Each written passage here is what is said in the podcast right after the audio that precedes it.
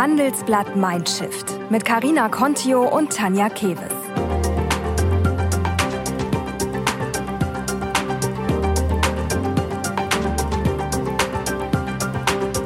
Und das hören Sie heute bei Handelsblatt Mindshift. Peter Tauber hielt sich jahrelang für unbesiegbar. Ein Mann, der ganz lange sein Hamsterrad zum Glühen gebracht hat. Der mit 16-Stunden-Tagen, vielen Gummibärchen und echt wenig Schlaf im Epizentrum unserer Politik wunderbar funktioniert hat bis ihm vor drei Jahren auf dem Zenit seiner Karriere eine Darmerkrankung den Boden unter den Füßen wegzieht. Peter Tauber, der frühere CDU-Generalsekretär, entkommt nur durch eine Notoperation knapp dem Tod. Für den Arbeitsjunkie eine Zäsur, die nicht nur Auswirkungen auf seinen Lebensstil hat, sondern auch auf seinen Job als Politiker. Sein Selbstbild gerät ins Wanken und Tauber entscheidet, aus dem Politikbetrieb auszusteigen. Der passionierte Läufer, Historiker und Buchautor kämpft sich wieder zurück ins Leben und weiß, worauf es wirklich ankommt. Sein Learning, du musst kein Held sein. Aber wie geht es einem Workaholic, wenn er nicht mehr gebraucht wird und der Laden auch ohne ihn funktioniert? Und wie hat er im einsamen Berlin seine Seele geflickt, um die Strapazen, aber auch die Angriffe von politischen Gegnern aushalten zu können? Und warum ist Aufgeben vor allem für Männer keine Option? Das erklärt uns heute Peter Tauber im Gespräch. Ja, hallo und hurra, lieber Herr Tauber. Schön, dass Sie bei uns zu Gast sind. Hallo und hurra. Wer das nicht kennt, ich glaube, Sie hatten selber auch mal einen Podcast vor ganz langer Zeit, der sich so nannte, oder? Ähm, das Hurra hat eine längere Geschichte. Es ist nicht nur Ausdruck von einer gewissen Lebenshaltung, also möglichst fröhlich und zuversichtlich zu sein. Ähm, das sprengt aber jetzt den Rahmen leider. Findet man aber auf meinem Blog einen Beitrag genau, über das Hurra. Das zur Vorbereitung auch schon inhaliert. Ähm, ich würde gerne in den November 2017 gehen. Das ist der Moment, als sie nach äh, ja, langen Stunden mit richtig krassen Schmerzen, äh, und ich kenne die auch, weil ich dieselbe Krankheit auch hatte vor, ich weiß nicht, drei Monaten. Und das ist wirklich, das sind Schmerzen aus der Hölle. Ich glaube, Frauen, die Kinder kriegen, kennen das vielleicht von Wehen oder so, die ich jetzt auch noch nicht hatte. Aber das ist äh, krass.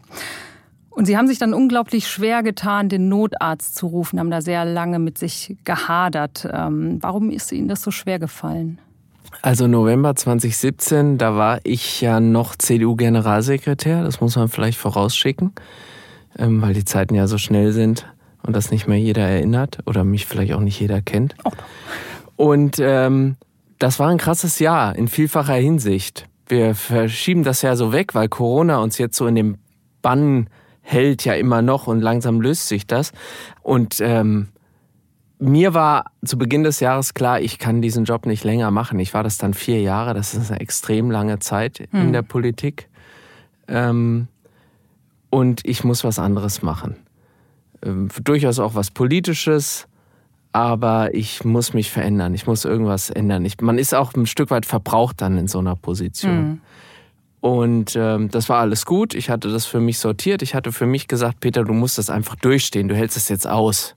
Das hält man halt einfach mal aus, beißt mal die Zähne zusammen. ähm, das kennen ja wir alle irgendwie aus mhm. verschiedenen Phasen unseres Lebens. Naja, und ähm, in dieser Zeit als Generalsekretär habe ich mir schon so ein, auch so ein Selbstbild zurechtgelegt. Wenn Sie Generalsekretär der großen Volkspartei CDU sind, dann sind Sie eben so ein Stück weit, ich will nicht sagen, brauchen Sie so ein Schutzschild. Hm. Ja. Man hält sich dann für unverwundbar. Ich bin Marathon gelaufen in der Zeit dreimal im Jahr, hm. Anfang 40. Da denkt man, ich bin ja eigentlich irgendwie unbesiegbar. Mir ja. kann keiner was. Ich sitze jeden Morgen neben Angela Merkel. Was wollt ihr eigentlich alle von mir? Hm. Vielleicht braucht man dieses Schutzschild auch oder diesen Schutzschild auch, um sozusagen mit dem Druck jeden Tag klarzukommen. Ja, man ist auch Aber ich hatte den. So. Ja. ja, man ist Blitzableiter, klar. Hm. Und ich brauchte den wahrscheinlich auch. Und äh, in dieser Nacht, als eigentlich alles rum war, da waren die Landtagswahlen rum, die Bundestagswahl rum. Es ging eigentlich nur noch um die Frage, mit wem regiert die Union eigentlich weiter. Ähm, da stand Jamaika noch im Raum und lange noch nicht die Große Koalition. Und da ist es eben, wie Sie gesagt haben, mhm. über mich gekommen. Ich hatte Schmerzen, wie ich die in meinem Leben noch nicht hatte. Und ich war noch nicht oft im Krankenhaus in mhm. meinem Leben. Und äh, das Schlimme war einerseits dieses Überwinden, jetzt einen Notarzt rufen, sich selber nicht mehr helfen zu können, die Kontrolle abzugeben. In der Politik ist Kontrolle was extrem wichtig ist. Hm. Möglichst die Kontrolle über jeden Moment zu haben. Und die hatte ich nicht mehr. Das war glasklar. Ich hatte keine Kontrolle mehr über das, was geschieht, und ich war nicht in der Lage, es allein zu lösen. Und in dem Moment war eben nicht nur diese Hilflosigkeit so schlimm, sondern im Nachhinein wahrscheinlich auch dieses völlige Zusammenbrechen meines Selbstbildes. Das war eben nicht so, dass ich unbesiegbar war und stark und ein super Typ. Dass ich war ein normaler Mensch mit allen Schwächen. Und wenn was nicht mehr funktioniert, brauche ich andere. Hm. Und dieses Selbstbild sozusagen ad acta zu legen und zu sagen, Peter, das ist nicht so, wie du dir das jetzt jahrelang zurechtgelegt hast, war mindestens so schlimm wie die Schmerzen im hm, Nachhinein. Glaube ich. Und auch eine Zäsur dann ja auch so im, im weiteren Verlauf eigentlich, wenn man sich das so, so anschaut. Ähm, es gab dann nochmal, also ich die, die, die OP ist nicht beim, beim ersten Mal gewesen. Die, glaube ich, war dann ein bisschen später, in der zweiten, bei den, als dann die Bauchfellentzündung kam, die Blutvergiftung. Ähm, da hing ihr Leben ja so am seidenen Faden. War Ihnen das klar in dem Moment und haben Sie Angst gehabt zu sterben? Also ähm, beim ersten Mal diese Schmerzen, von denen wir gerade gesprochen haben, das war eine Sigma-Divertikulitis, eine Art der Darmentzündung, die in verschiedenen Formen und Stufen und, und, und Härten vielleicht auch auftreten kann. Und bei mir war sie eben sehr, sehr heftig, dieser erste Schub.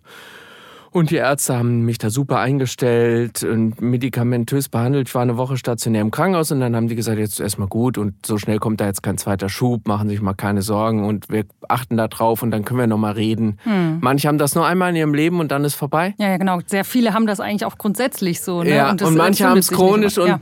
kriegen keine, keine größeren Beschwerden. Also ein ganz mhm. unterschiedlicher Verlauf. Und wir gucken einfach mal. Wenn das nie wieder auftaucht, dann ist alles okay. Dann haben sie jetzt machen. mal, ja. Und dann habe ich aber halt drei Wochen später einen genauso heftigen Schub gehabt. Da habe ich es nur einen halben Tag früher gemerkt. Ja. Deswegen hat das, ja. hat die, äh, haben die Medikamente besser gewirkt. Und da war klar, äh, ich äh, will das nicht. Ich will nicht damit leben müssen, wenn man es medizinisch lösen kann durch eine Operation. Mhm. Und der Arzt war ganz cool. Der hat zu mir gesagt, ja, ähm, was soll ich denn jetzt mit Ihnen machen? Soll ich Sie fit machen für Ihren Job? Oder soll ich sie so behandeln wie jeden anderen auch? Mhm. Dann habe ich gesagt, was würden Sie denn machen? Sagt er, bei Ihnen würde ich operieren. Dann sind Sie aber, das müssen Sie wissen, mindestens sechs bis acht Wochen raus. Mhm. Da machen Sie nichts. Und da habe ich gesagt, ich möchte gerne so behandelt werden wie jeder normale Mensch. Ich möchte nicht meine Gesundheit zugunsten des Jobs nochmal riskieren. Das war so schlimm, ich will das nicht nochmal. Genau, weil die Schmerzen so krass waren. Genau, ne? ja. ja. ja. Ähm, wissend, dass acht Wochen raus sein aus der Politik noch in dieser Zeit. Sie müssen sich eben vorstellen, das ist so wie wenn ein Unternehmen die bahnbrechende Zukunftsentscheidung genau. gerade trifft im Managementbereich ja. und man ist einfach nicht da. Ein rauschhafter Moment. Genau. Und man, man kann sich auch nicht online dazuschalten. Es nee. geht alles nicht. Mhm. Gewisse Dinge müssen natürlich besprochen werden. Und ich hätte auch gar nicht, auch telefonisch oder wäre alles nicht gegangen. Ich ja. war sechs Wochen richtig raus. Mit OP, Reha und allem. Und ich habe dann trotzdem mich dafür entschieden, weil ich gesagt habe, nee, ich will danach wieder normal gesund sein, richtig gesund sein. Und ähm, das hat mir eben diese OP auch äh, versprochen.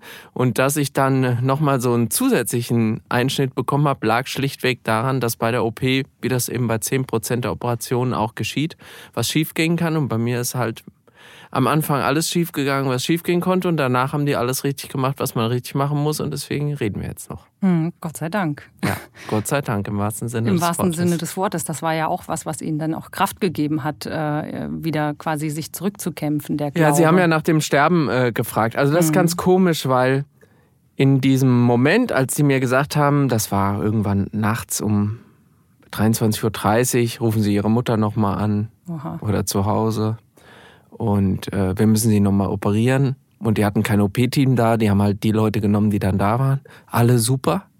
Aber äh, die arbeiten halt sonst nicht zusammen im OP-Saal zwingend. Hm. Da merkt man, okay, jetzt ist hier was nicht so ganz, wie es sein soll. Und da hatte ich aber so eine Art Urvertrauen. Also in die handelnden Menschen und vielleicht auch ein bisschen in den lieben Gott. Diesen Gedanken ans Sterben, den hatte ich später. Da lag ich dann auf der Intensivstation nach der OP ah, okay. und ja. war fertig. Also ich war so schwach, dass ich mich ernsthaft gefragt habe, kann ich das jetzt eigentlich noch? Hm. Kann ich jetzt noch weit? wo kommt denn jetzt die Kraft her zum Weiterleben? Und äh, das war so ein, nochmal so ein Gedanke, es könnte jetzt gleich vorbei sein. Hm. Hätten Sie dann dann, mit welchem Gefühl wären Sie, sag ich mal, gegangen? Traurig? Alles also, abgehakt im Leben oder nee, fehlt da noch was? ähm, ich glaube, das äh, Leben ist eh zu kurz, um alles zu machen, was man gerne machen möchte. Und ich glaube, es ist auch falsch, dem nachzulaufen. Man wird sich immer entscheiden müssen für manche Dinge. Ich war, ich lebe gerne. Ich war traurig, aber ich habe halt gedacht, okay, wenn der liebe Gott das jetzt so entschieden hat, dann ich werde deine Entscheidung, also ich hatte so ein bisschen Zwiesprache, hm. ich werde deine Entscheidung nicht hinterfragen. Wenn du meinst, das war's, dann habe ich ziemlich viele coole Sachen gemacht, von denen andere nur träumen und die anderen, die klappen halt diesmal nicht. Hm. Gut, dass Sie noch hier sind. Ja. Das ist ja, ähm, sag ich mal, man kennt das ja von, von Machtmenschen, das, ähm, oder insbesondere auch von, von Männern, äh, dass Aufgeben keine Option ist, dass man immer als Gewinner vom Platz gehen möchte. Was glauben Sie, warum ist das so? Ich glaube schon, dass das nach wie vor eine Prägung unserer Gesellschaft ist. Also wir reden ja viel über auch noch Defizite bei Gleichberechtigung, Chancengleichheit, bei der Frage, äh, besetzen wir Führungspositionen klug, Diversität spielt in der Wirtschaft eine Riesenrolle, ist in der Politik ein großes Thema. Ähm, und wir sagen ja inzwischen alle, Diversität generiert auch Stärke. Mhm. Und ähm, daraus folgt viel und ich glaube, dass das auch nach wie vor für Frauen ein super spannendes und intensives Thema ist. Erleben wir in jeder Talkshow. Aber komischerweise auf der männlichen Seite führt es nicht zu den gleichen Diskussionen. Sondern da ist es sehr mühsam, wenn man überlegt, wie lange es gedauert hat, bis es akzeptiert wurde, dass äh, Väter äh, die äh, Elternzeit mm, für genau. sich genutzt ist haben. Immer noch sehr, sehr Immer noch manchmal auch, schwierig, ja. aber mm. viel besser als Gott sei Dank vor zehn Jahren, als wir das eingeführt haben. Ungefähr mm. so lange ist das ja her. Aber da sieht man das wahre Defizit in dieser Frage, wie sehen wir eigentlich die Geschlechter? Bei allen Unterschieden und bei allem, was man nicht vergleichen kann oder auch vergleichen soll. Mhm. Was machen die Männer eigentlich mit dem Thema? Ich finde nicht, dass es da eine adäquate, vergleichbare Debatte gibt. Und das liegt sicher auch an Erziehung und Prägung, so wie Sie eben sagen, dass Männer sich nicht zugestehen, ich kann jetzt was nicht. Mhm. Und die Frage ist, muss man das dann immer gleich mit einem Scheitern gleichsetzen? Kann das nicht auch einfach erstmal nur eine Einsicht sein, dass ich jemanden brauche, der mir jetzt hilft bei einer Aufgabe? Mhm. Und das liegt ja an einem bisschen selbst. Ob man dann sagt, ich brauche jetzt jemanden, wen hole ich mir ins Team und dann machen wir das zusammen, dann sind wir besser als alle ich anderen. Ich sagen, die Leistung wird ja nicht schlechter dadurch. Nicht zwingend, so, ne? die kann ja. ja. sogar viel besser, besser. werden. Ja. Oder ob man selber sagt, ich scheitere jetzt, ich kann es nicht, das war ganz schlimm, Desaster. Und äh, das ist auch ein bisschen selbstgemacht. Individuell, aber leider durchaus natürlich noch gesellschaftlich. Mhm. Ist es Ihnen denn dann leicht gefallen, so Hilfe anzunehmen? Ja, ich tue mir da ehrlich gesagt auch heute immer noch mhm. schwer. Aber aus dieser alten Welt kommt, wo ein Chef gesagt hat, nicht gemeckert, ist schon genug gelobt ja, und genau. so, ne? Das, dann, das ist ja alles nicht gut. In mhm. Wahrheit ist das ja so, dass ein Lob und eine Zuwendung und ein Zuspruch Menschen ganz anders motiviert. Klar, also und sie auch, teil, auch. Ja, und sie auch teilhaben zu lassen mhm. an der Entscheidung. Also wenn ich entscheide und mein Team ist auf dem Prozess schon dabei und kriegt nicht irgendwann nur die Entscheidung verkündet. Da kann ich so viel positive Energie generieren, die nicht nur mir selber, sondern dem, dem Unternehmen, dem Bereich, für den ich Verantwortung habe, äh, zugutekommt. Das können Sie durchdeklinieren aus meiner Sicht für alle Bereiche, für Parteien, für Politik, für Ehrenamt, aber eben auch für Unternehmen. Also diese Frage gute Führung ist eine ganz wichtige und die hat was mit diesem Selbstbild zu tun. Bin ich so der Typ, dem alle nachlaufen und der alleine sagt, wie es zu sein hat? Oder bin ich eher jemand, der anders führt, indem er eben Leute mitnimmt, einbezieht? Und ich glaube, der letzte Weg ist äh, gesünder für einen mhm. selbst und, und für am Ende und für die Mitarbeiter und am Ende auch erfolgreicher. Mhm. Das glaube ich schon. Und das ist eine eine Sache, über die ich halt auch durch diese eigene Lebensphase anders reflektiert habe als vorher. Mhm. Sie haben dann ähm, über diese Zeit auch der Genesung und auch ähm, wie Sie das erlebt haben, aber auch ein politisches Buch quasi über sich und ihr, Ihre Erfahrungen geschrieben. Und es ist ein sehr privates Buch äh, geworden. Ich habe es nicht ganz zu Ende geschafft in der Vorbereitung, aber das meiste habe ich gelesen. Ähm, ja, und da sprechen Sie ja ganz offen auch über Emotionen und über Schwächen. Und ähm, ich, ich finde das toll dass das äh, auch immer mehr Männer machen und Manager machen. Äh, glauben Sie, es ist trotzdem was, was noch in der Wirtschaft fehlt oder auch vor allem in der, in der Spitzenpolitik auch tatsächlich?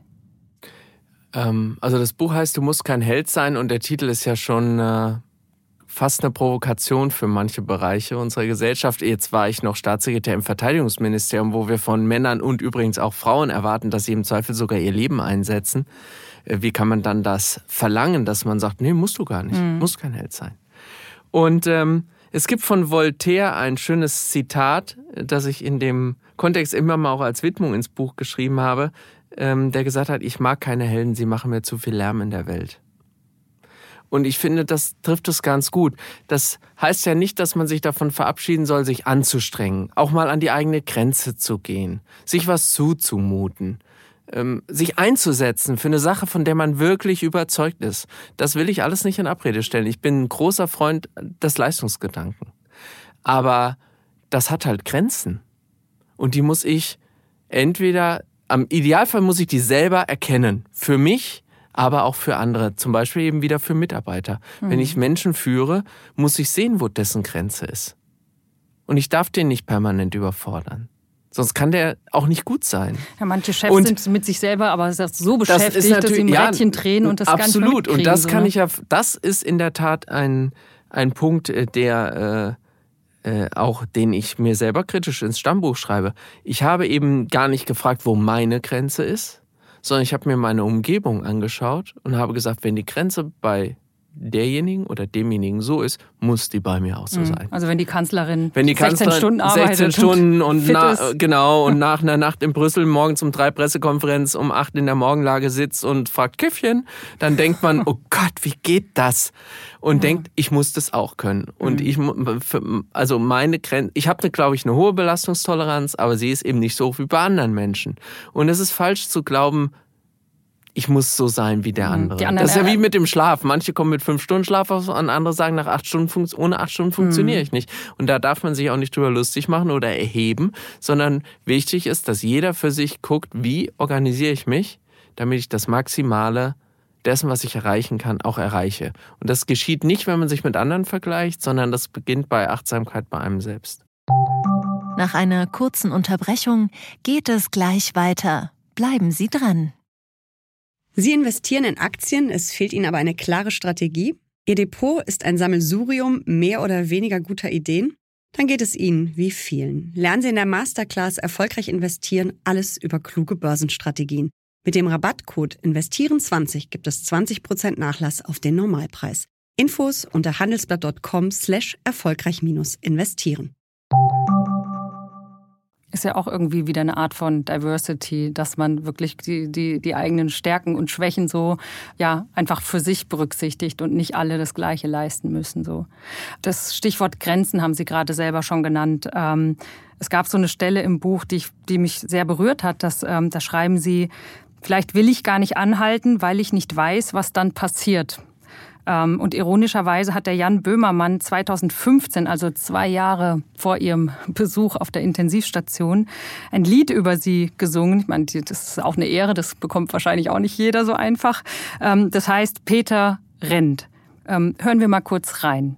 Er läuft sogar nachts auf Wiesen bei Nebel. Doch warum, Herr Generalsekretär? Es fragt sich selbst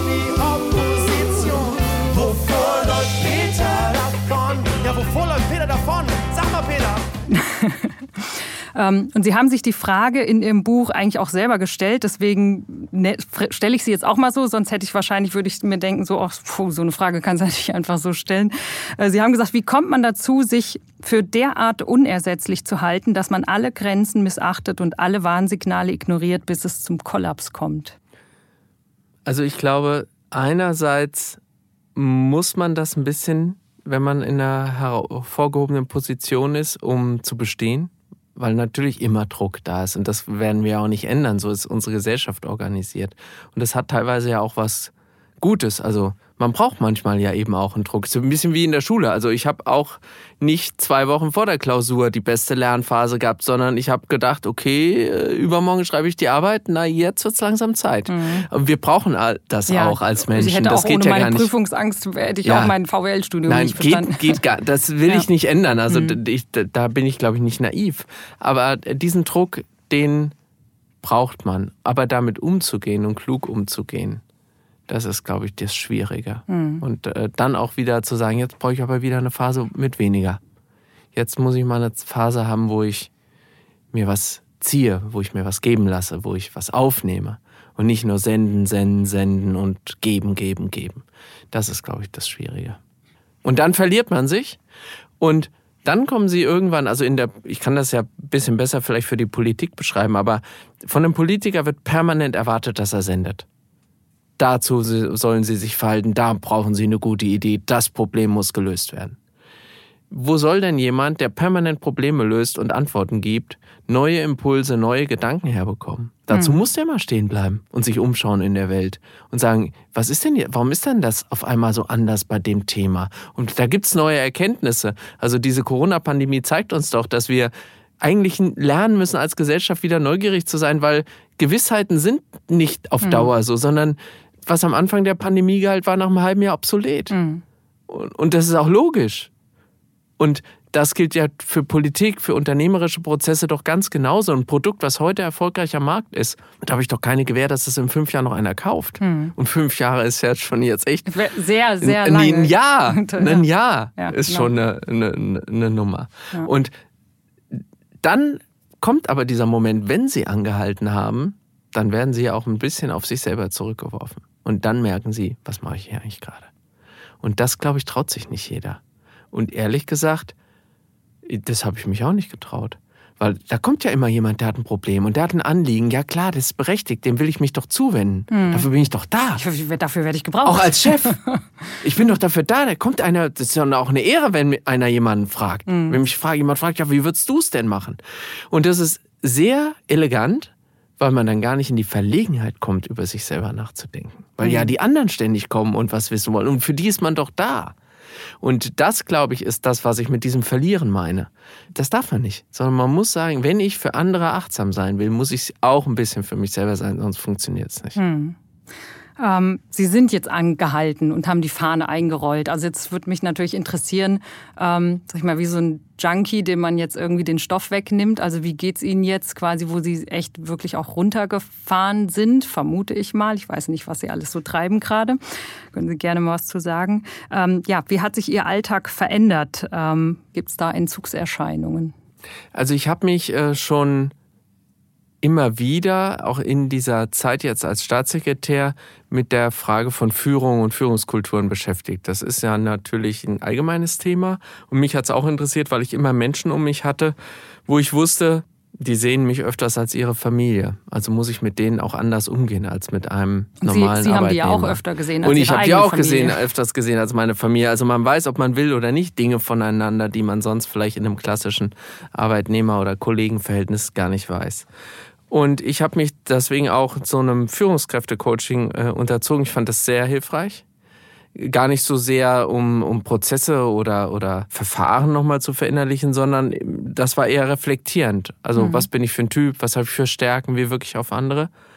Ähm, und das hat mir sehr geholfen. Und da war eine Sache interessant, über die denke ich seitdem nach der Coach hat zu mir gesagt, er hat den Eindruck, ich kann gut loslassen. Und vielleicht ist es so, dass ich gut loslassen kann und deswegen das gar nicht als Fahne einrollen empfinde, sondern sage, ich habe jetzt zwölf Jahre das Glück gehabt, an einer wichtigen Stelle Politik machen zu dürfen. Ich bin jetzt Mitte 40. Jetzt hat mich meine Gesundheit gezwungen, eine Pause zu machen. Ich habe jetzt ja nochmal zwei kleinere, mhm, mittlere genau. Eingriffe gehabt. Die waren aber kein, Vergleich zu vor drei Jahren, aber die sind eben so, dass mit dem, was ich gelernt habe vor drei Jahren, ich sage, mein Körper braucht aber jetzt eine Pause, nicht im Herbst, wenn Bundestagswahl war. Also höre ich jetzt auf, wenn mein Körper sagt, jetzt brauchst du mal acht Wochen richtig Pause. Mhm. Das war in Wahrheit der Punkt. Und das ist vielleicht für andere immer noch schwer nachvollziehbar, dass man dann sagt, ich quäle mich jetzt nicht bis Oktober, sondern ich mache das jetzt. Ja. Damit ich dann wieder was Neues machen kann. Denn das war am Ende der Punkt zu sagen, jetzt bin ich Mitte 40, kommt noch was außer Politik oder mache ich das weiter. Und dann habe ich gesagt, ich habe eigentlich die, alles durchgespielt, hätte ich jetzt beinahe gesagt. Also wenn man CDU-Generalsekretär war, wenn man Staatssekretär war, zwölf Jahre Abgeordneter, was soll denn da noch kommen? Naja, Kanzler, nee, nein, Verteidigungsminister. Also, nein, uh, know your limits. Also ja. ich äh, glaube, ich habe da viel äh, ermöglicht bekommen, was so nie äh, auf, dem, auf meinem Schirm war. Und jetzt nochmal zu sagen, jetzt will ich, jetzt weiß ich, wie das alles funktioniert. Ich habe da auch viel gelernt. Ich kann das, glaube ich, auch übersetzen. Jetzt will ich nochmal was ganz anderes machen. Ist eigentlich ein ganz tolles Bild, was mir gut gefällt. Was kommt denn jetzt? Das kann ich noch nicht ganz verraten, Nein. aber es wird spannend. Aber es hat was mit einer Universität zu tun, oder? Es nicht nur, also Bildung wird ein Thema sein, aber auch äh, Kommunikation, also die Dinge, mit denen ich mich immer wieder beschäftigt das habe. Das haben Sie ein Führungskräfteseminar gemacht. Nein, nein, das, habe ich mir schon, da war noch nicht klar, dass ich aufhöre, dass so, ich das okay, gemacht gut. habe. Das habe ich im, das hat mir der Dienstherr angedeihen also lassen, werden Sie damit doch ich keine ein guter Staatssekretär Burgerkette eröffnen. Nein, äh, hm. Nein, äh, also ich glaube nicht. Ich esse zu gerne selber Burger, als dass ich dann erfolgreich die verkaufe. Ja, Wahrscheinlich okay. wäre ich mein bester Kunde. Sie haben letztes Jahr im März war wieder so eine Interviewwelle. Also wenn man so ins Archiv guckt, gibt es immer so Zeiten, wo der Tauber immer viel gesprochen wird. Ich weiß gar nicht, durch was das dann zustande kommt. Und da waren wirklich echt viele Zeitungsartikel, wo es hieß, äh, Peter Tauber ruft immer mehr äh, oder wünscht sich, dass mehr Politiker äh, sagen, ich kann nicht mehr oder ich weiß nicht mehr weiter und Schwäche zeigen. Hat sich Ihr Wunsch erfüllt inzwischen? Ähm, also was ich ganz spannend fand, also wir reden jetzt sehr stark über diesen politischen äh, Aspekt. Aber wenn ich das Buch nur für Politiker geschrieben hätte, wird es ja keiner lesen. Ich finde, es passt für alle, ne? Also ja, passt genau. für Wirtschaftsleute genauso wie genau. für Gesellschaft. Und, genau. Äh, ich glaube wirklich, in ja. allen Bereichen kennt man das mit diesem Umgang mit Überforderungen, mit Grenzen, mit Belastungen, mit Erwartungshaltung von außen. Sind die überhaupt realistisch? Äh, man macht sich ja da vielleicht auch was vor. Aber ich habe das natürlich aus meiner Welt geschrieben und ähm, das war eben die politische. Und was ich ganz toll fand, waren eben die Reaktionen der Kollegen, die es gelesen haben. Haben natürlich nicht alle gelesen, aber ein paar weiß ich, dass sie es gelesen haben. Und ganz viele haben gesagt, danke, äh, das kenne ich. Und das ist eigentlich das eigentlich schön, ja. Aber doch irgendwie auch traurig. Ja, aber Sie sagen es im Verborgenen so, ne? Ja, naja, doch, Sie haben es mir schon sehr offen gesagt. Oder ja, ich habe auch, ja, aber, wenn jetzt ne? Corona nicht gekommen wäre, Paul Ziemiak, den, der mein Nachfolger ist als Generalsekretär der CDU, mit dem ich mich wirklich gut verstehe, ein ganz feiner Kerl.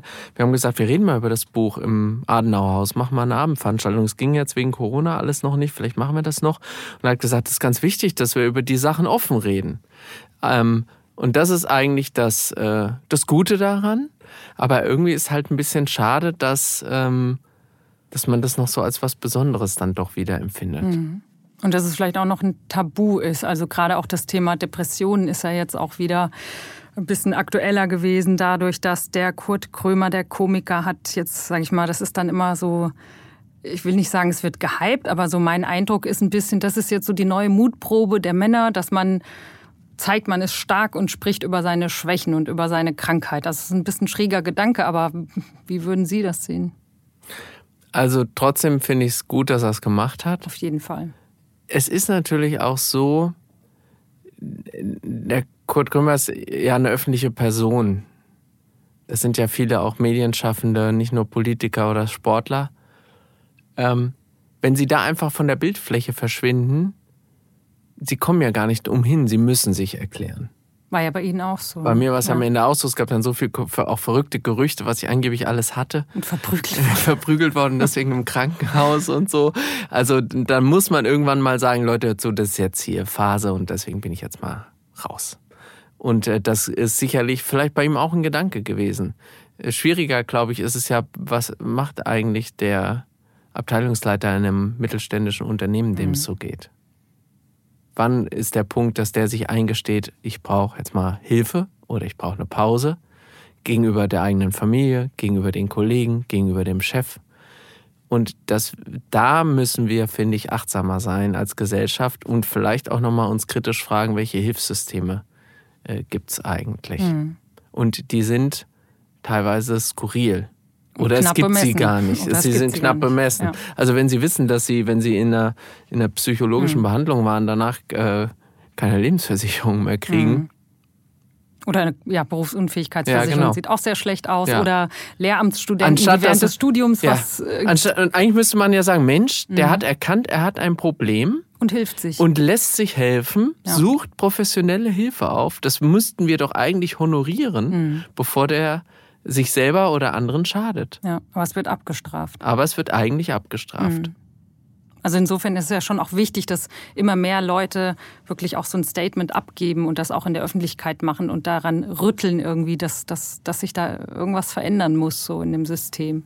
Also das war ja, ich habe ja am Anfang auch gesagt, Leute, ich schreibe doch da jetzt kein Buch drüber. Mhm. Dann noch so ein Buch oder noch so ein Buch, weiß ich gar nicht, ob es andere gibt, aber ich wollte kein Buch schreiben, wo einer, wo der, die Leute sagen, ach, der arme Politiker. Das ist ja auch nicht angemessen. Das ist ja selbstgewähltes Schicksal. Mhm. Niemand ist gezwungen für ja, so ein Augen auf bei der Berufswahl. Augen auf bei der Berufswahl, absolut. Das äh, finde ich auch richtig. Also jammernde Politiker sollte man immer misstrauen, weil die können aufhören. Die müssen so ein mhm. Amt nicht haben. Wer da unzufrieden ist oder nicht mehr kann, der mhm. kann ja gehen. Hm. Aber ähm, trotzdem ist es eben so, äh, diese, diese Art, also diese Erwartungshaltung, da wollte ich nicht, das wollte ich nicht bedienen, weil es ja auch wieder so ein Klischee ist. Mhm. Und dann sagte eben der Verlag, nee, nee, nee, das geht A nicht nur Ihnen so, sondern wie wir auch schon festgestellt haben, quer durch alle Gesellschaftsschichten kennen Menschen, Männer und Frauen, diese Probleme. Und bei Männern kommt eben noch diese, dieses teilweise ja noch toxische Männlichkeitsbild hinzu. Mhm. Ich darf keine Schwäche zeigen, ich bin hier Mhm. Der harte Kerl. Nach einer kurzen Unterbrechung geht es gleich weiter. Bleiben Sie dran. ChatGPT und andere Technologien verändern unsere Arbeitswelt rasant. Bei der Veranstaltung Work in Progress diskutieren wir in der Handelsblatt Media Group die Zukunft des Arbeitsmarktes, HR-Trends, KI, mentale Gesundheit und neue Leadership-Perspektiven. Sei am 13. und 14. Juni in Düsseldorf oder virtuell dabei und melde dich jetzt an unter work-progress.de. Was ich mich frage, in der Wirtschaft ist es ja ein bisschen einfacher, äh, sage ich mal, ähm, sind die Arbeitszeiten vielleicht moderater, aber so in der Spitzenpolitik, das ist ja, ging ja nicht nur Ihnen so, dass man 16-Stunden-Tage hat und wenig Schlaf. Als Außenstehende, so ist das wirklich notwendig? Bringt das bessere Ergebnisse oder ginge das nicht auch irgendwie wirklich gesünder und äh, ja, für alle gesünder tatsächlich? Es ist ja nicht jeder eine Angela Merkel, äh, die das irgendwie wie auch immer wegstecken kann, so. Also ich glaube, man kann ein, äh, ein Gemeinwesen oder die Führung eines solchen Gemeinwesens, das auch so komplex ist und in dem man so vielen unterschiedlichen Gruppen gerecht werden will, nicht 9 to 5 organisieren. Das geht nicht. Der Einsatz auf höherer Ebene in Politik und Staat verlangt äh, deutlich höheres zeitliches Engagement. Und das ist ja in, bei vielen Unternehmen auch so. Hm das hat natürlich immer Up und Downs, auch in der Intensität zu bestimmten Phasen, in Krisenphasen und dann wieder, wenn es mal ruhiger ist. Aber jetzt ändert sich unsere Welt gerade so dramatisch, vor allem für uns in Europa, dass wir eigentlich gefühlt von einer Krise in die nächste gehen. Und das ist anstrengend. Auch für die Leute übrigens, die Politik nur verfolgen, weil die sich ja auch mehr so ein bisschen Ruhe uns konstant wünschen. Das ist auch so ein bisschen deutsch. Wir wollen gerne wissen, wie es in fünf Jahren ist. ist ich glaube, so denken Kontrolle, ganz, ganz wenige auf der Welt denken so, aber wir glauben, man könnte das voraussehen und, und beschreiben. Und wir haben eigentlich genug damit zu tun, uns zu aktuellen Dingen zu verhalten. Deswegen glaube ich das nicht. Das verlangt die Bereitschaft, mehr zu tun. Und wenn man das nicht kann oder will, dann darf man das auch nicht machen.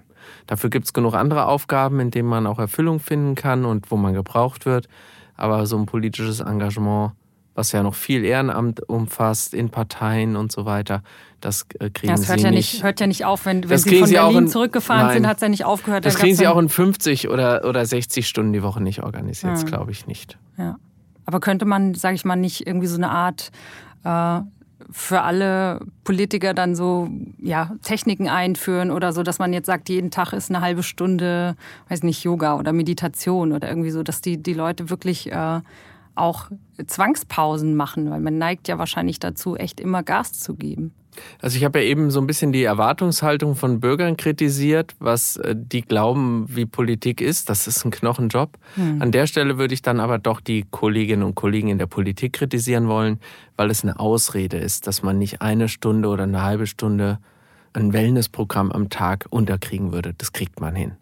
Also eine Stunde Sport am Tag würde muss ja auch gar nicht jeden okay, Tag sein, aber ja. jeden zweiten Tag, das würde gehen. Das verlangt enorm viel Disziplin, hm. weil sie das dann eher in der Randzeit machen oder mal in der Mittagspause. Ja. Ähm, aber das geht natürlich und es tut ihnen dann auch gut. Genauso wie das natürlich eine Frage ist. Ich kenne Kolleginnen und Kollegen, die machen das so, die sagen, Sonntag gibt es definitiv keine Termine. Punkt. Hm. Ein Tag ist frei. Das war am Anfang, haben sie das nicht so gemacht. Ne? Ich habe das gar nicht so gemacht ja. und die meisten machen das mhm. nicht so. Aber da bin ich wieder bei dem Punkt, wann soll ich denn mal was aufnehmen und was Neues lesen? Mal einen klugen Text, einen längeren Text mhm. in der Sonntagszeitung. Ja, oder, oder so. mal ein Privatleben führen. Also oder mal ein Privatleben führen. Freunde oder mal, ja genau. Da. Oder eben auch ein normales Buch lesen. Nicht nur ein Buch, was ich lesen muss, weil es was mit dem Job zu tun hat. Und das ist ein bisschen Selbstverantwortung und Selbstmanagement. Mhm. Da kann mir keiner erzählen, dass er das nicht unterkriege. Trotzdem kommt das an eine Grenze. Das können Sie nur eine Zeit durchhalten. Und deswegen finde ich diese Idee zu sagen, jemand begleitet ein politisches Amt nur eine bestimmte Zeit, die finde ich gut. Mhm. Und da ist keiner unersetzlich. Also ich gehöre wirklich zu den glühenden Anhängern von Angela Merkel und bin dankbar für diese 16 Jahre. Ähm, aber wenn das limitiert gewesen wäre auf acht, dann hätte es danach auch einen anderen Kanzler gegeben und die Republik würde noch existieren. Hm. Und äh, man sieht es in den USA auch mit der Beschränkung der Amtszeit. Das würde alles gehen. Die spannende Frage ist nur, welchen Typ Politiker haben wir dann? Weil das würde zwingend aus meiner Sicht auch bedeuten, dass ein stärkerer Wechsel in andere gesellschaftliche Bereiche möglich sein muss. Und alle wollen es immer, ein Austausch zum Beispiel zwischen Wirtschaft und Politik. Hm. Aber wenn es dann stattfindet, ist auch schwierig. Wieso?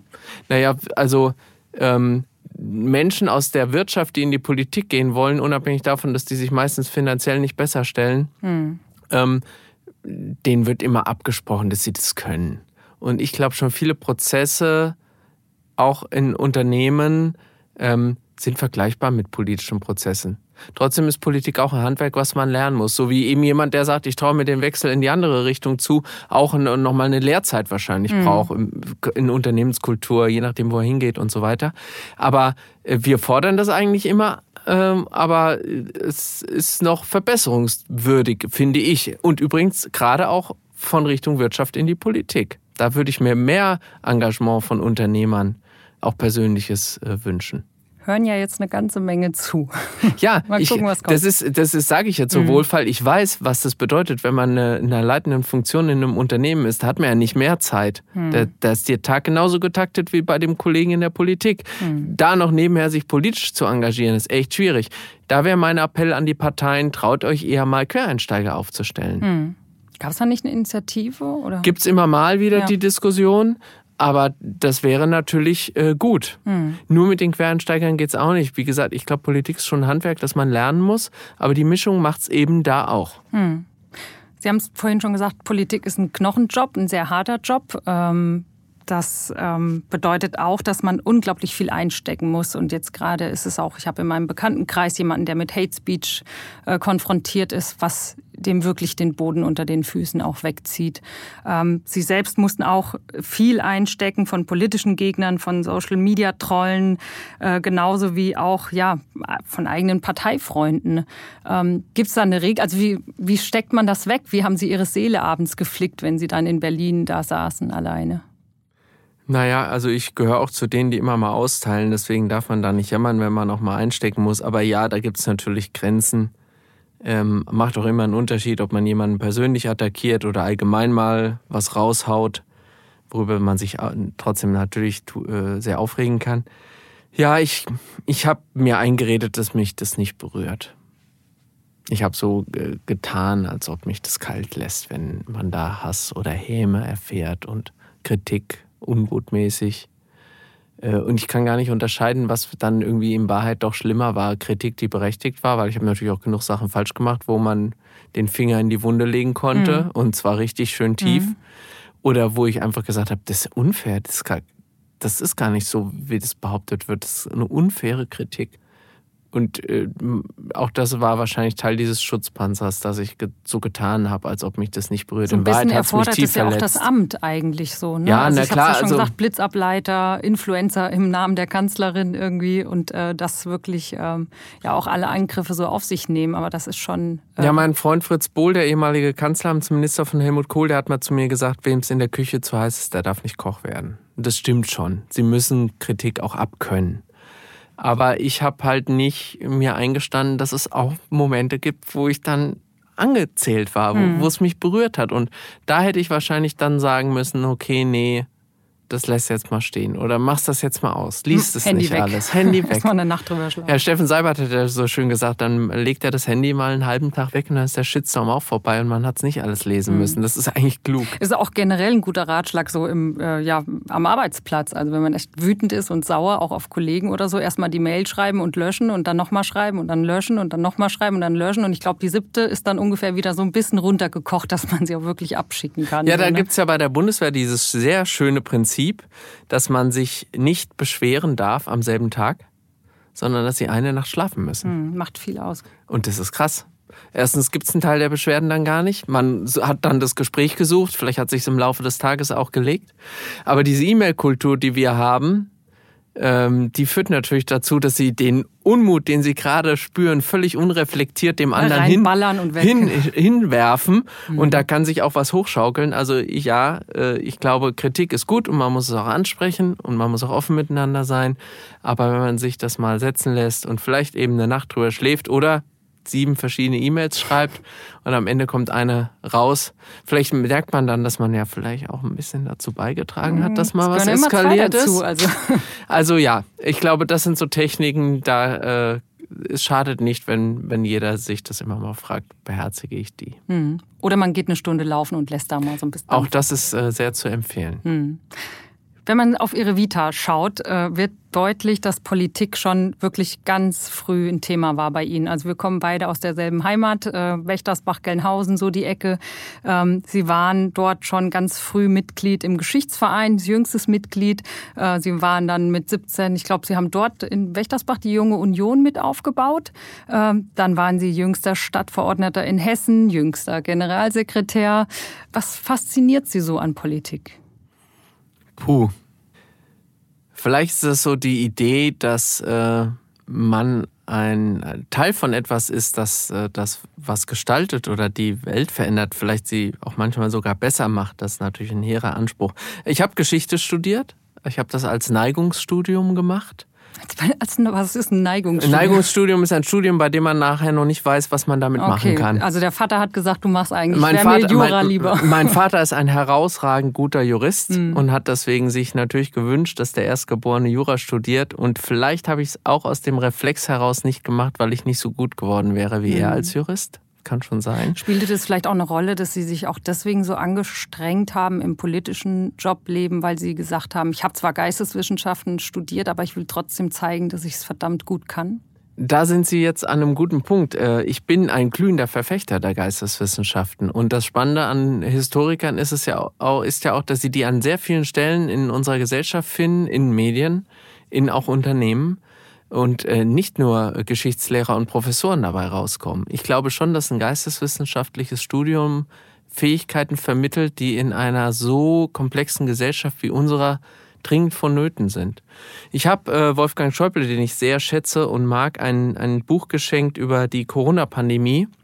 Die Welt im Fieber heißt das. Ich habe das leider erst letztes Jahr im November gelesen.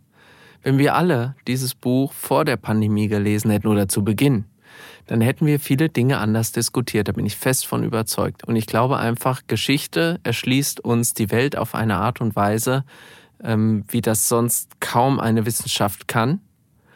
Und äh, wir leben leider in vielen Zusammenhängen in einer ahistorischen Zeit. Wir fragen uns nicht mehr, wie ist das eigentlich geworden, um es zu verstehen, sondern wir machen das Gegenteil. Wir legen unsere Maßstäbe heute an das Handeln von Menschen von vor 100 oder 200 Jahren an.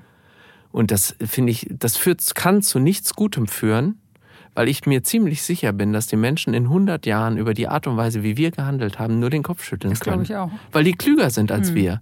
Und wenn wir so über die Menschen in der Vergangenheit urteilen, wo soll denn da Wissen, Erfahrung, Wertschätzung für Leistungen herkommen. Äh, das halte ich für eine ganz ungute Entwicklung, dass wir Geschichte so völlig benutzen eigentlich, ohne aus ihr lernen zu wollen, sondern zu glauben, wir haben jetzt die Weisheit und so wie die das damals gemacht haben, ist ja eine Katastrophe. Hm. Und da äh, glaube ich eher, der umgekehrte Weg ist richtig, sich Konflikte in der Vergangenheit anzuschauen. Wie sind Menschen damit umgegangen? Geschichte wiederholt sich ja nicht eins zu eins, aber es gibt immer Bezüge und dann zu, erstens zu sehen, Menschen haben ja früher auch schon Probleme gehabt und die gelöst. Warum, dann können wir das doch auch. Also ich möchte gerne immer zu so ein bisschen einem positiven Blick auf die Welt hm. äh, ermutigen. Früher haben Menschen Probleme gehabt, die sind vielleicht viel dramatischer und schlimmer gewesen, hm. was die, unsere Großelterngeneration aus diesem Land gemacht hat. Ich sage dann immer so gerne, wenn dieselben Bedenkenträger, die mir heute überall begegnen, 45 in diesem Land was zu sagen gehabt hätten, würden wir alle noch in den Trümmern sitzen. Hm. Also und jammern zu viel. Ja, wir mhm. so eine Haltung, was auszuprobieren, sich was zu trauen, dann auch zu sagen, okay, das klappt irgendwie nicht, dann machen wir jetzt halt was anders. Mhm. Ohne sich lange damit aufzuhalten und dann Schuldzuweisungen zu machen, sondern zu sagen, du hast das jetzt falsch gemacht, aber mach halt wieder mit, jetzt hast du die Chance, machst es richtig. Mhm. Das ist so ein Geist, den ich mir sehr viel stärker wünsche und ich glaube, Geschichte hilft, damit so einen Blick auf die Welt zu entwickeln. Mhm. Schuldzuweisung, das ist ja, ich meine, äh, ich überlege mir, ähm, was Sie an der Politik fasziniert, ist mir jetzt klar geworden. Aber was würden Sie sagen, so, das ist mir so dermaßen auf den Sack gegangen in den, all den Jahren, das will ich nicht mehr haben im Leben? ähm, das kann ich eigentlich gar nicht so böse zuspitzen. Ich mag Menschen, ich arbeite gerne mit Menschen und ich mache jetzt ja auch noch ein bisschen ehrenamtlich Politik. Ich bin jetzt Stadtverordnetenvorsteher in meiner Heimatstadt Gelnhausen.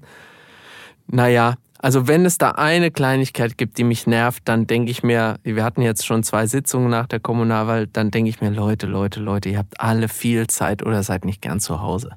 Also man kann viele Dinge viel prägnanter und straffer entscheiden und diskutieren. Man verliert da viel Zeit, aber vielleicht braucht es das auch, um sich Dinge bewusst zu machen. Vielleicht bin ich da zu ungeduldig inzwischen. Ähm, können Sie sich denn vorstellen, irgendwann nochmal in die Bundespolitik zurückzugehen? Eigentlich nicht. They never come back heißt beim Boxen. Ja, man soll nie, nie sagen. Ne? Ja, das ja, stimmt auch. Deswegen, ähm, aber das ist jetzt keine Hintertür, die ich mir aufhalten will. Ich bin mit diesem Schritt sehr zufrieden. Mir geht es sehr, sehr gut damit.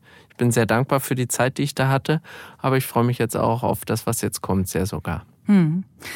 Ja, kommen wir schon so langsam aber sicher zum Ende, äh, lieber Herr Tauber. Ähm, jetzt, wenn jetzt Leute zugehört haben, die sich auch denken, so oft will ich mal in die Politik gehen, die wissen jetzt auf jeden Fall, es ist kein Zuckerschlecken. Ähm, muss man sich darauf einstellen, was das, dass das wirklich hart wird. Äh, Im September ist Bundestagswahl. Ähm, was würden Sie, sage ich mal, dem neuen Generalsekretär, der neuen Generalsekretärin der dann amtierenden Regierung. Wir wissen es ja noch nicht, wer es wird. Was würden Sie da äh, als wirklich wichtigen Ratschlag mit auf den Weg geben? Also ähm, mein Vorgänger, Herr Volker Kauder, der Vor einer meiner Vorgänger als Generalsekretär hat, als ich es wurde, zu mir gesagt, Peter, du musst dir eins merken, einmal Generalsekretär, immer Generalsekretär. Wir halten immer zusammen und wir geben uns öffentlich keine guten Ratschläge. Wir rufen uns einfach mal an. Und das halte ich auch so. Und ich finde auch übrigens, dass der Paul Ziemerk das super macht. Wenn ich einen allgemeinen Wunsch hätte an meine Partei oder vielleicht auch an, an, an die Parteien allgemein oder an das politische System, da gibt es natürlich schon etwas, was mich umtreibt. Ähm, unser Land verändert sich ziemlich dramatisch und wird sich weiter verändern. Und wir kommen halt aus einer Welt, in der auch Europa ganz anders aussah, und es wird, glaube ich, künftig noch viel stärker darauf ankommen, was tut jeder einzelne Bürger. Und es wird weniger wichtig, wo kommt er eigentlich her. Und das ist eine Maxime, wie ich finde, die im Grundgesetz schon wunderbar angelegt ist, die die Bundesrepublik aber so ins Schaufenster stellen müsste, um daraus eine echte Erfolgsgeschichte für Deutschland in diesem Jahrhundert zu machen, dass wir sagen, wir sind in einem Land, in dem kannst du alles werden. Es kommt nicht darauf an, wo du herkommst. Es kommt darauf an, dass du dieses Grundgesetz liebst und dass du was leistest, ein Beitrag, damit es morgen gut ist. Und wenn wir so ein Angebot machen würden, dann glaube ich, hat Deutschland für die Zukunft äh, keine Sorgen. Das wollen wir mal hoffen. Sind Sie froh, dass ich nicht danach gefragt habe, wie, wie es möglich ist, dass ein CDU-Politiker tätowiert ist? Ich habe das so oft äh, gehört, gelesen. Ich denke mir, warum ist das für so viele Menschen unvorstellbar, dass das zusammen gehen kann? Tja, das weiß ich ehrlich gesagt auch nicht, warum das so ungewöhnlich ist, zumal ich jetzt auch gar keine krassen Tattoos habe, es, sondern ne? zwei christliche Motive und Ja. nö. Also darf man immer fragen, wenn da Leute neugierig sind und ich äh, noch äh, äh, in zwei Sätzen äh, äh, erwähnen kann, dass Jesus ein ziemlich cooler Typ ist, dann ist okay. Schönes Schlusswort. Sie auch. Dankeschön. Vielen Dank. Hat viel Spaß gemacht. Tschüss. Vielen lieben Dank, dass ihr auch heute wieder dabei wart. Schickt uns doch gerne euer Feedback an mindshift.handelsblatt.com und abonniert den Podcast, damit ihr uns nicht mehr verpasst. Und ihr wisst ja, die nächsten Folgen erscheinen immer donnerstags alle 14 Tage. Ich freue mich auf euch. Bis zum nächsten Mal.